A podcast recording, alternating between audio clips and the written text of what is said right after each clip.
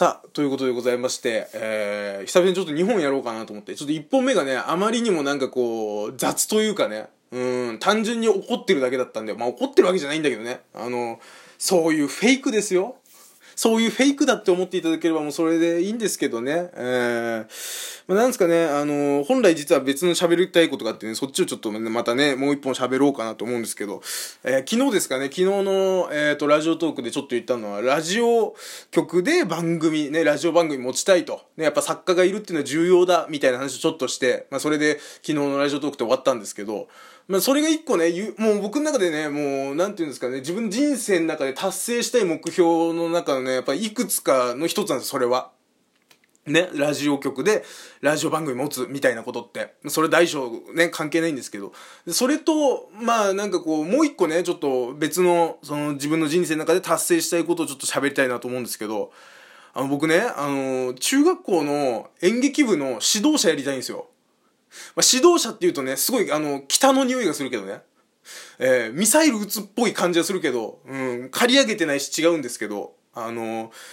もともとね、僕、中学時代演劇部だったんです。でも、その時はね、僕は出る方はあんまりやってなくて、まあ、ちょこちょこは出てたんですけど、出させていただいてたんですけど、基本的には、その、なんですかね、あの、草野球を見に来る、本当にこの人どこに住んでるのかな、みたいなおじさんと一緒で、ただただ文句つけるっていうね、演出とは名ばかりのね、人間をやってたんですよ。ね。もうちょっとその間は、もうちょっと取った方がいいんじゃねえの？なんつってさ、うん、何にも知らねえのに、やってたんですよ。そんなこと、本当に。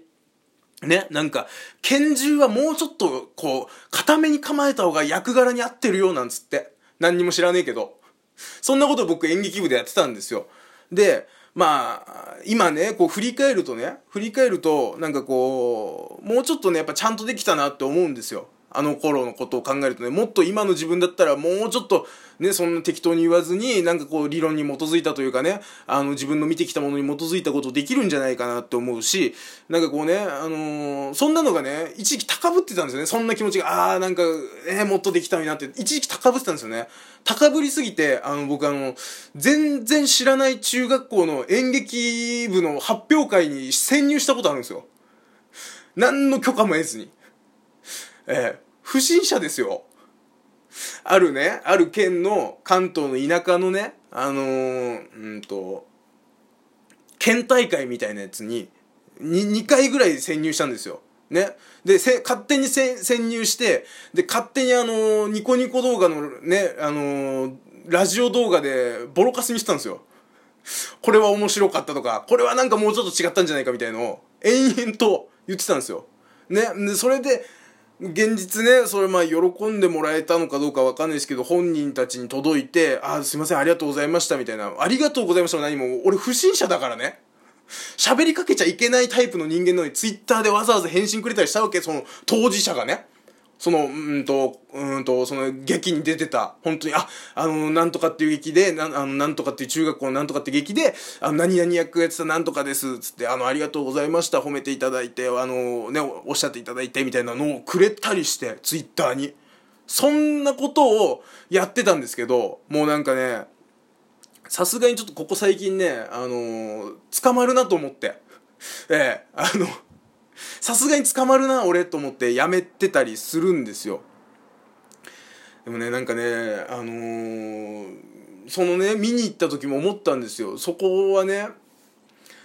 えっと、まあもう言うけど、群馬県のね、群馬県の中学校の大会だったんですよ。何校か出てて、で、まあそれで最優秀校とか、あとは主演女優賞、主演男優賞みたいのをなんかちょっとそうやって決めるっていうね。そういう、もう皆さんも知ってる、あの日本アカデミー賞的な感じなわけ。でそれでさ、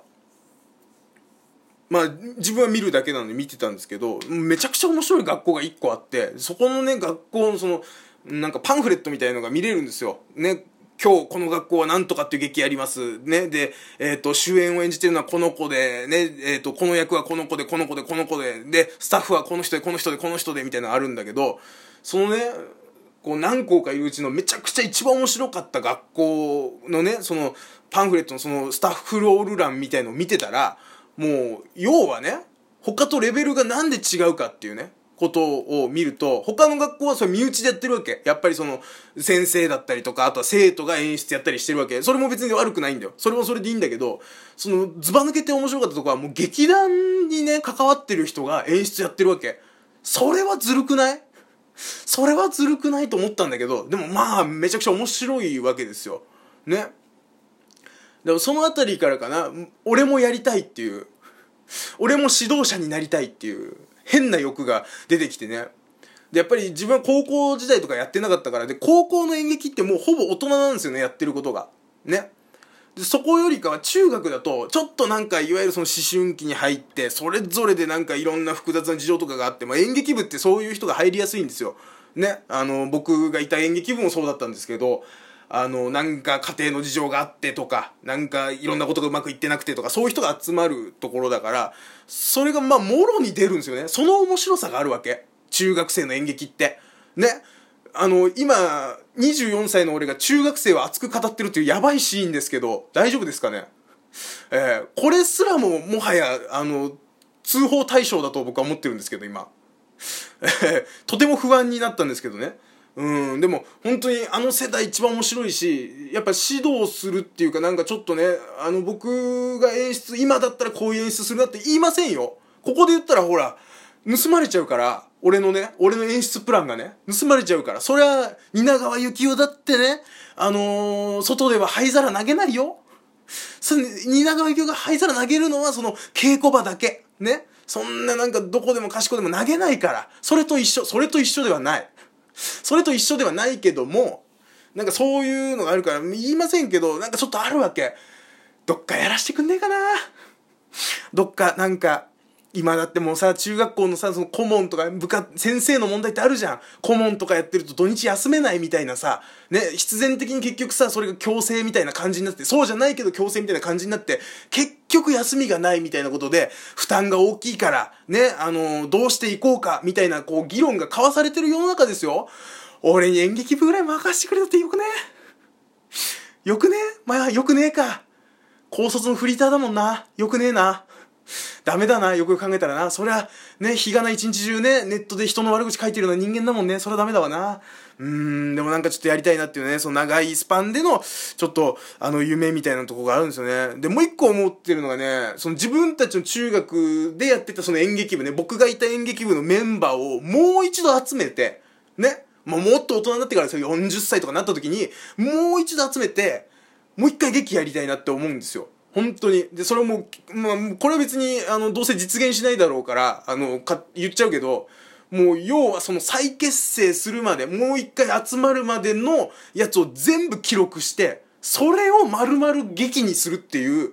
のまで考えてんの。でも演出か何から何までなんかメタ発言みたいなところまで含めてなんかもう細かくいろいろはこういう展開でこうでこうでみたいなね、それぞれの状況はなんとなく今知ってる部分に関してはもう骨組みまで立ててるわけ。あとはもうコンクリ塗るだけ。